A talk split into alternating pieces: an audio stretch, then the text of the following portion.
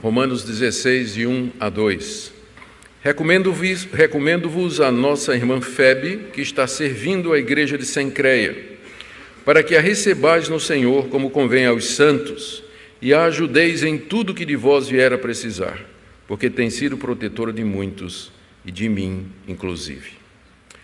Nosso Deus, nós pedimos a iluminação do Teu Espírito Santo para compreender a Tua palavra, tirar lições desses versículos, aplicá-los à nossa vida.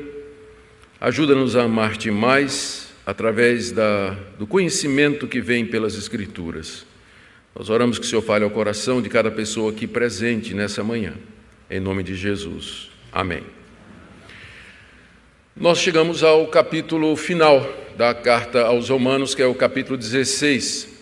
Existe uma controvérsia a respeito desse capítulo, porque ele traz uma relação de cerca de 27 pessoas a quem Paulo faz menção. E Paulo parece indicar no início da carta de que ele não conhece a igreja de Roma.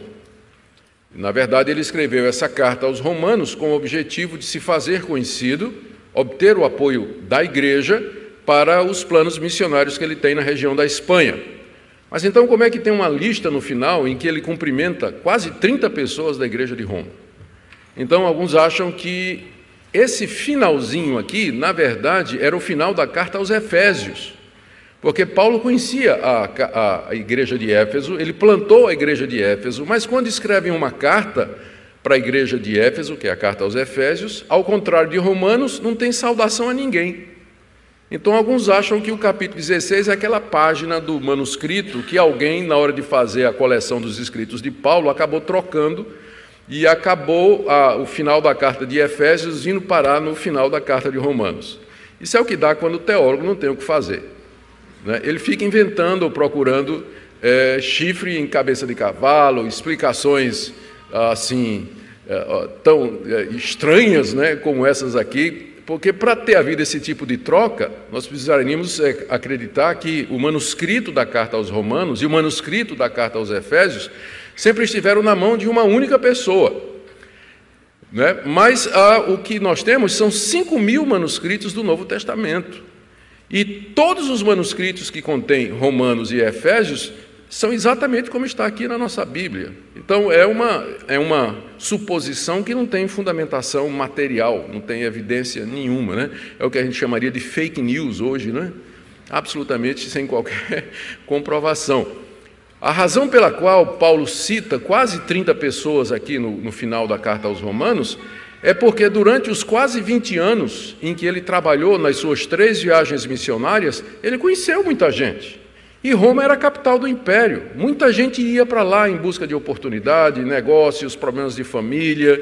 Então é perfeitamente natural supor que essas pessoas eram conhecidas de Paulo ou se tornaram conhecidas de Paulo durante o tempo em que ele serviu naquela região do mar Mediterrâneo durante cerca de 20 anos e que agora Paulo sabe que elas estão na igreja de Roma.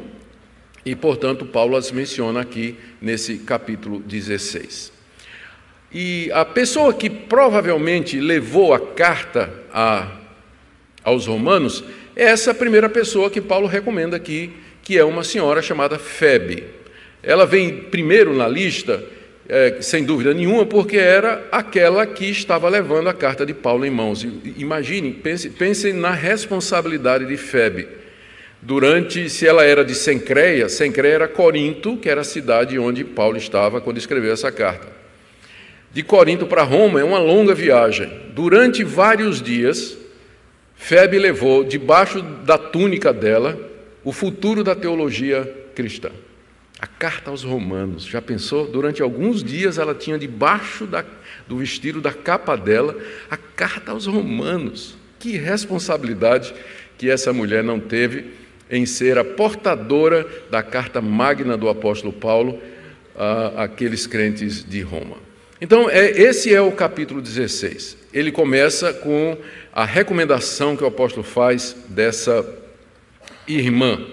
E eu queria ver com vocês primeiro a recomendação em si, depois olhar mais de perto como Paulo se refere a ela, que existe alguma polêmica sobre isso, e depois aquilo que Paulo pede em favor dela no final do verso 2. Aliás, o verso 2 são dois pedidos que Paulo faz em favor de Febe. Então vamos à recomendação em si. Verso 1: Recomendo-vos a nossa irmã Febe, que está servindo a igreja de Sencreia. Todo mundo sabe o que é recomendar alguém. É apresentar uma pessoa de maneira favorável a um grupo ou a outra pessoa que não a conhece. E com isso dando apoio, sendo avalista, se colocando como fiador daquela pessoa. É isso que Paulo está fazendo aqui. Ele está se colocando como avalista, fiador dessa senhora, Febe. Eu encomendo vocês, aliás, eu recomendo a vocês a nossa irmã Febe. Essas recomendações eram muito importantes naquela época, não é? Especialmente para mulheres que viajavam sozinhas, como era o caso, parece ser, dessa senhora. Elas precisariam de apoio, precisariam de hospedagem, precisariam de segurança. Paulo, então, de maneira muito educada e cortês, introduz Febe à comunidade de Roma, aonde ela se dirigia levando aquela carta. E Paulo a apresenta de duas maneiras. Primeiro diz, ela é a nossa irmã. Pode ser que Febe era desconhecida da igreja de Roma mas era mais do que conhecida porque era irmã em Cristo Jesus. No Novo Testamento, os laços espirituais sempre são colocados acima dos laços de amizade e mesmo dos laços materiais. Ao dizer nossa irmã, era como se Paulo estivesse dizendo: ela faz parte da nossa família, faz parte do nosso povo, portanto vocês devem recebê-la muito bem. Nós não sabemos quando foi que Febe se tornou crente. O nome Febe é um nome grego que vem ou do deus Apolo ou do deus ou do, é, da deusa Artemíris. Então há dúvida entre os estudiosos. Muitos cristãos naquela época tinham um nome que era relacionado com os deuses pagãos que eles antes adoraram, que os seus pais adoravam e que colocaram o nome nos seus filhos. Como por exemplo, hoje a gente tem muitos católicos que colocam o nome dos filhos de Cosme e eu conheço, inclusive, uma família que teve gêmeas e botou o nome das meninas de Cosma e Damiana. É? Então, conheço bem, não é? é uma família muito querida, aliás. Mas também era comum naquela época colocar o nome dos santos, não é? ou dos deuses, nos filhos. E Febe é um desses nomes. Muitos cristãos trocaram de nomes, quando eles, muitas pessoas trocavam de nome, especialmente se tinha um nome desse, quando eles se converteram. Mas Febe manteve esse nome, porque às vezes o nome, por conta da cultura, perde a conotação religiosa.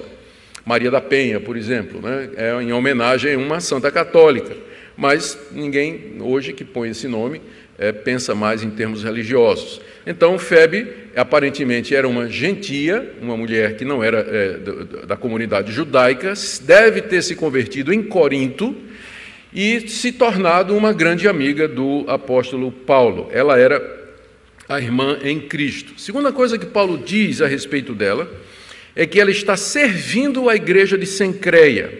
A cidade de Corinto, ela tinha três, era um, era um istmo, né? É meio, meio que uma península, ela tinha três portos.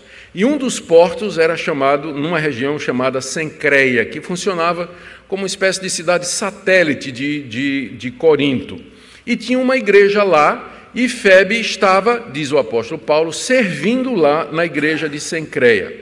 E esse é o ponto da apresentação de Paulo mais complexo e que tem e cuja interpretação tem trazido uma polêmica muito grande. Deixa eu explicar.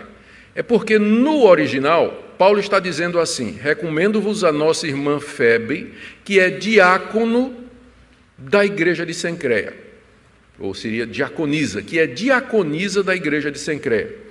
Então, isso é o que Paulo está dizendo literalmente na língua grega. Existem duas possibilidades de nós traduzirmos a palavra diácono aqui.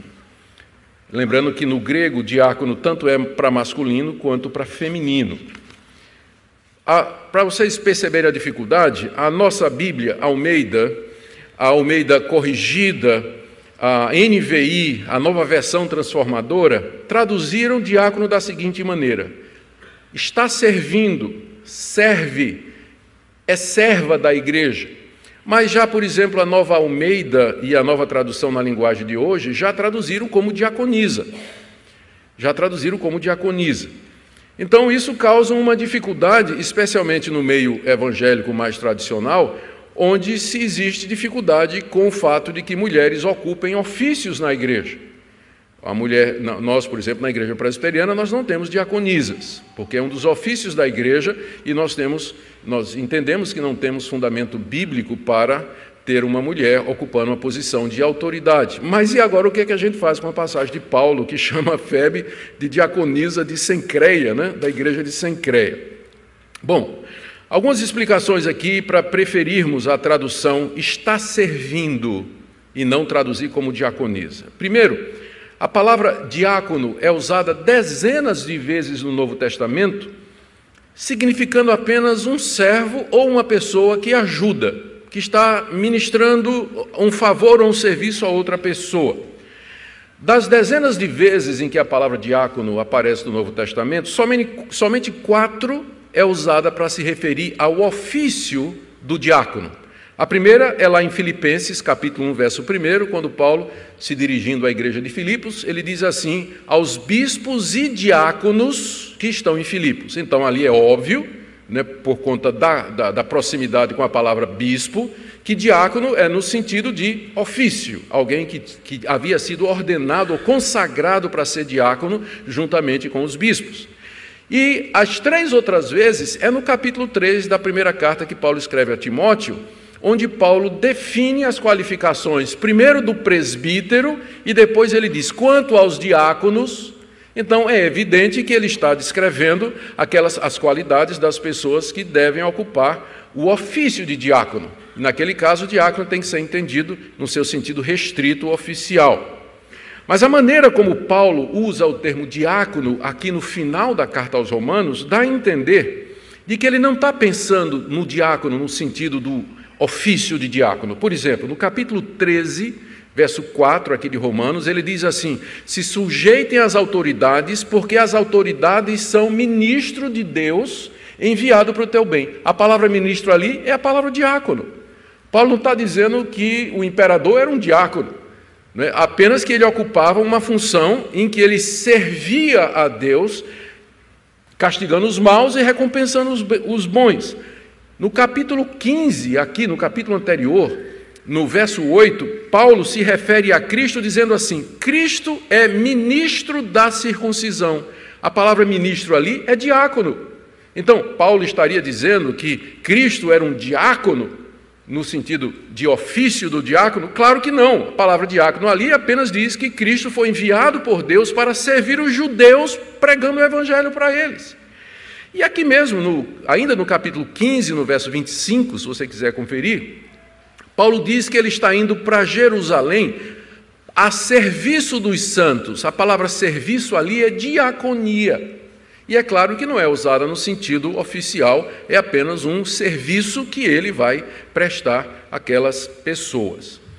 Então, esse é um argumento para nós entendermos no contexto que Febe ao ser designada por Paulo como diácono da igreja de Sencreia, Paulo quer simplesmente dizer que ela era uma mulher que era conhecida por ser uma serva, alguém que ministrava, alguém que ajudava as pessoas na igreja de Sencreia, sem com isso dizer que ela havia sido consagrada para o ofício de diaconisa. Além disso, temos que lembrar a ausência de outras passagens do Novo Testamento que demonstrem claramente que as mulheres eram admitidas a algum ofício no Novo Testamento. Portanto, essa nossa tradução, recomendo-vos a nossa irmã Febe, que está servindo a igreja de Sencreia, é perfeitamente plausível, gramaticalmente possível, e não se trata de uma tradução preconceituosa. Você vê a maneira como Paulo se refere a Febe. Ele está empoderando né, a mulher aqui. Está tá, tá falando dela, dando espaço para ela, reconhecendo o trabalho dela, sem com isso é, que, é, chegar ao ponto de nós admitirmos, ou pelo menos entendermos que ele está falando de Febe como uma diaconisa. Aliás, mesmo que houvesse diaconisas na igreja primitiva, na igreja apostólica, é certo que elas não exerceriam nenhuma autoridade sobre a igreja, porque o Novo Testamento é muito claro. A presidência e o governo das igrejas é dos presbíteros. 1 de Timóteo, capítulo 5, verso 17, Paulo se refere aos presbíteros que governam bem.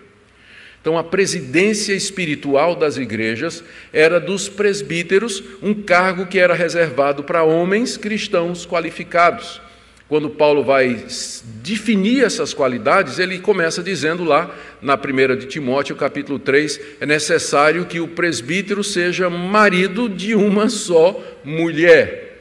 Então, é, como uma mulher não pode fazer isso, pelo menos na época de Paulo não podia, né? Ser marido de uma só mulher. Então, é, é óbvio que o apóstolo Paulo tinha em mente homens que fossem ocupar a função de presbítero e pastor, que são as funções, os ofícios que Deus deu à igreja pelos quais Cristo governa o seu povo.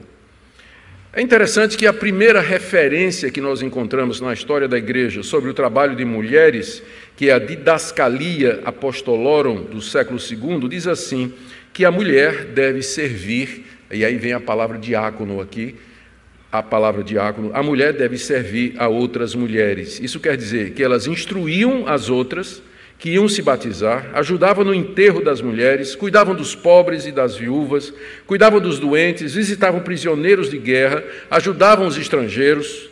Não há, não há qualquer indício que essas mulheres tão laboriosas foram ordenadas para o exercício da autoridade eclesiástica. Então, Febe provavelmente era uma conhecida auxiliadora na igreja de Sencreia. E lá ela cuidava regularmente dos pobres, dos doentes, de outras mulheres, exercendo funções realmente de ajudadora. Considerando que na igreja presbiteriana o diaconato é um ofício, e que isso implica no exercício da autoridade, ainda que administrativa, por isso a nossa igreja não tem diaconisas. Mas aqui eu quero citar um texto que pode parecer estranho para muitos, ou pelo menos desconhecidos. Com a certeza de que há muitas oportunidades para serviço para as mulheres comprometidas com a palavra de Deus, a Constituição da Igreja Presbiteriana do Brasil diz o seguinte, no artigo 83, onde ele fala das atribuições do Conselho da Igreja. O Conselho da Igreja pode designar, se convier, mulheres piedosas para cuidarem dos enfermos, dos presos, das viúvas, dos órfãos, dos pobres em geral e para alívio dos que sofrem. O conselho da nossa igreja pode designar um grupo de mulheres para atuar nessa área. Então, não vai ser chamado de diaconisa, não é? Mas vai fazer o trabalho de ministério, de serviço e de ajuda que certamente Febe faria. Muito bem. Vamos ver agora a segunda parte, no verso 2, que é a intercessão que Paulo faz em favor dessa mulher extraordinária. Ele faz dois pedidos em favor de Febe. Primeiro, que ela seja bem recebida. No verso 1 ele diz: Recomendo-vos a nossa irmã Febe, que está servindo a igreja de Sencreia, para que a recebais no Senhor. Receber aqui significaria deem as boas-vindas, acolham, aceitem a presença dela, tratem-na com honra e com cuidado. E ele dá duas qualificações sobre essa recepção. Primeira, que seja no Senhor, recebei-a no Senhor. Isso significa é, recebê-la como uma discípula de Jesus Cristo, movidos pelo amor do Senhor, e tratá-la de uma maneira digna de cristão. Em seguida, ele acrescenta: Como convém aos santos, recebam Febe no Senhor e como convém aos santos. Existe uma maneira que é conveniente para os santos se tratarem. Santos aqui, como vocês sabem, são os cristãos em geral. Eles são chamados de santos não porque são perfeitos, mas porque a palavra santo significa separado. Fomos separados do mundo para sermos de Deus e fomos perdoados dos nossos pecados. Nós somos ao mesmo tempo santos e pecadores, como diria Lutero, inclusive na devocional que você tem aí no seu boletim. Mas há uma maneira de receber, de nos receber. Nós devemos, como cristãos, tratar todo mundo bem. Mas existe um carinho especial, uma demonstração particular de afeto, generosidade e hospitalidade com aqueles que são crentes. Por isso que Paulo diz: recebam febe como convém a santos. Nós devemos receber bem todo mundo, mas há uma maneira especial e particular pela qual nós tratamos aqueles que são nossos irmãos em Cristo. Em Cristo. E é o que Paulo pede aqui que a igreja de Roma faça. Sempre que nós pudermos, nós devemos receber e ajudar esses irmãos, porque o amor e os laços espirituais que nós temos, e eu estou repetindo, eles são maiores, biblicamente falando, do que os lares de família. Os laços de família.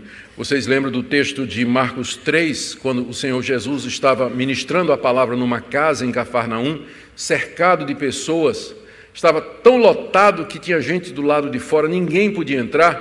Maria e os irmãos e irmãs de Jesus chegaram é, e disseram: Olha, mandaram um recado: Olha, nós estamos aqui do lado de fora. E alguém chegou para Jesus e cochichou no ouvido, dizendo assim: Olha, tua mãe e teus irmãos estão lá fora. E Jesus, em alta voz, disse: Quem é minha mãe e quem são meus irmãos? Minha mãe e meus irmãos são esses que estão aqui e que estão ouvindo a palavra de Deus. Com isso, o Senhor Jesus Cristo estabeleceu este princípio que os laços entre os cristãos, eles são hum, profundos, eles são afetuosos, eles são duradouros, porque quando esse mundo terminar, o que vai permanecer é esse laço, é, é, é, é a fraternidade, é o fato de que nós somos irmãos em Cristo. Isso a eternidade não vai apagar, mas os laços familiares, eles vão desvanecer, eles vão ocupar um papel secundário. Por isso, sempre a Bíblia diz: tratem bem a todos, mas especialmente os da fé. Essa é a nossa família, esse é o nosso verdadeiro povo. Eu viajo muito pelo Brasil e pelo exterior também, pregando a palavra. Tenho visitado igrejas no mundo todo, no Brasil todo. E é sempre impressionante quando eu chego num lugar que eu nunca visitei, não conheço ninguém, e a gente senta à mesa para uma refeição como se fôssemos amigos de longa data. Porque o que nos une é a mesma fé, e a religião, a fé, ela tem um poder tremendo de separar as pessoas, mas também de unir as pessoas mais diferentes ao redor da mesma, mesma mesa. Por isso, essa recomendação: recebam febe no Senhor, como convém aos santos, porque essa hospitalidade, esse acolhimento é característico da igreja cristã e sempre foi. O segundo pedido que Paulo faz aqui é um pouco mais enigmático. Ele diz no verso 2: Receba no Senhor, como convém a santos, e ajudeis em tudo o que ela precisar. Ou seja, Paulo está dizendo assim: o que Febe precisar aí em Roma, por favor, vocês ajudem. Mas do que que Febe precisaria em Roma? O verso seguinte quando Paulo, aliás, a, a, parte segunda do verso, quando Paulo diz assim, que ela foi protetora de muitos, indica que Febe era uma mulher de posses, de influência suficiente para poder proteger Paulo, ajudar Paulo e outras pessoas. Então, quem sabe ela tenha ido a Roma para negócios. Quem sabe ela era uma comerciante como Lídia, era uma mulher de influência, uma mulher de recursos financeiros.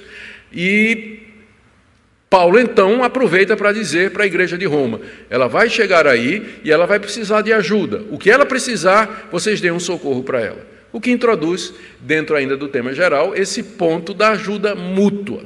É claro que isso acabou sendo abusado, esse princípio de que os cristãos devem se ajudar no que for preciso, é, ele foi muito praticado no século I. O Novo Testamento está cheio de exemplos de cristãos que, inclusive, venderam propriedades para ajudar os irmãos pobres e que padeciam necessidade.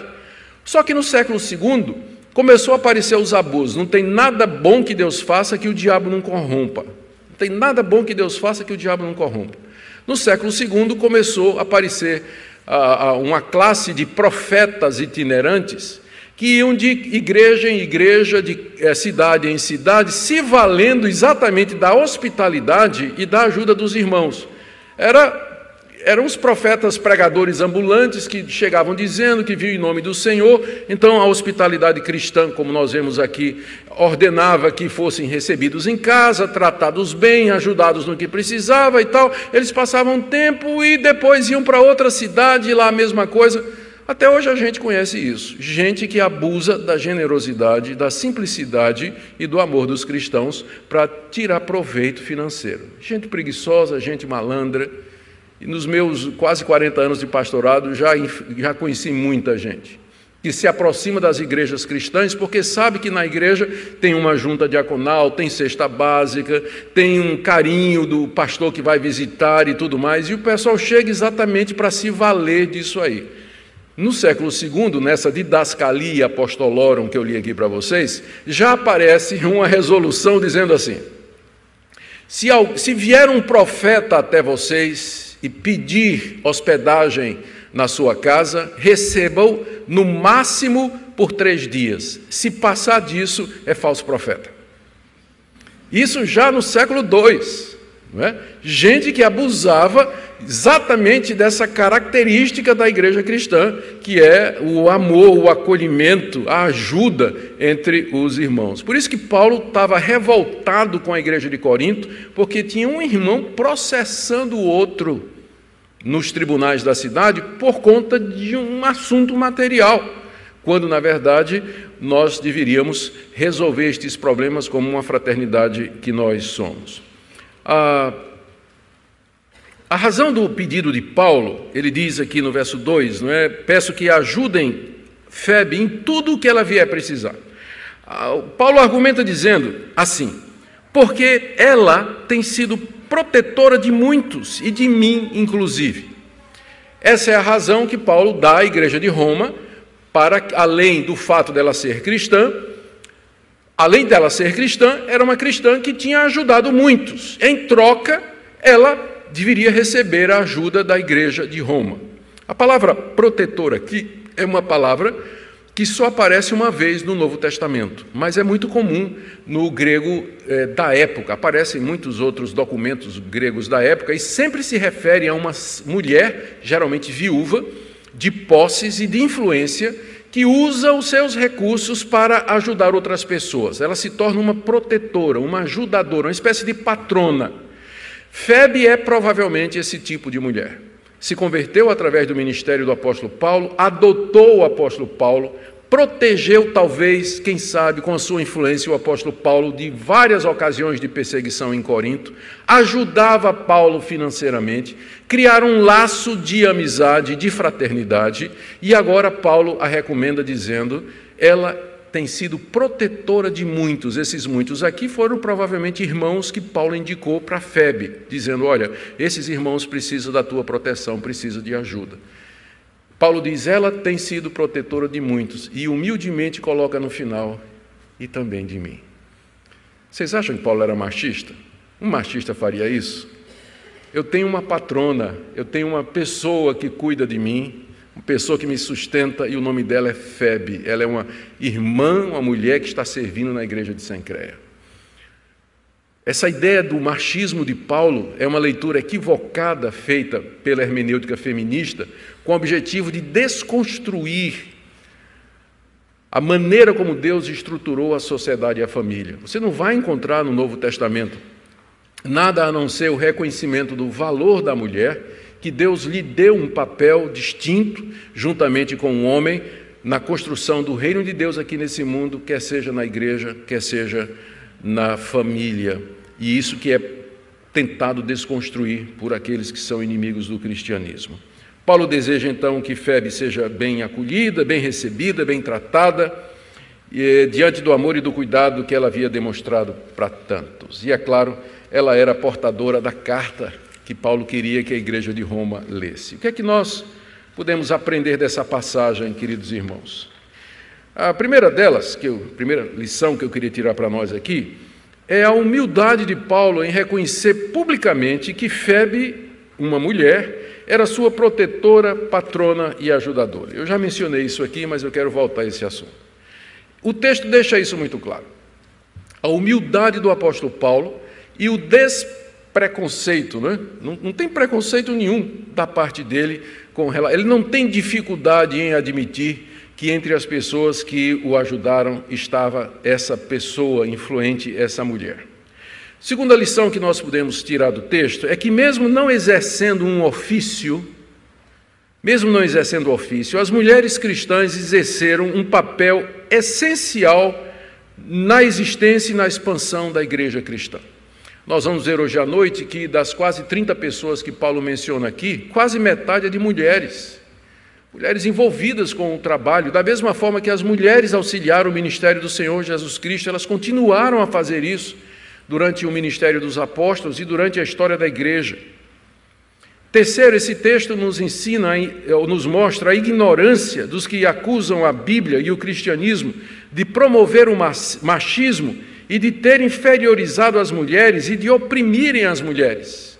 Há pessoas que acusam o cristianismo de ser o maior inimigo das mulheres, oprimindo-as, limitando-as, definindo o seu papel de maneira egoísta, impedindo que elas desenvolvam o seu potencial e, portanto, elas dizem para que a mulher seja empoderada, o cristianismo precisa ser removido, eliminado da nossa cultura, porque ele é o impedimento.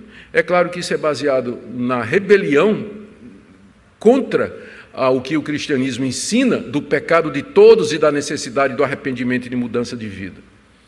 Esse texto também nos ensina o dever da hospitalidade e da ajuda aos irmãos em Cristo Jesus. E eu penso que essa é uma das lições mais importantes desse texto.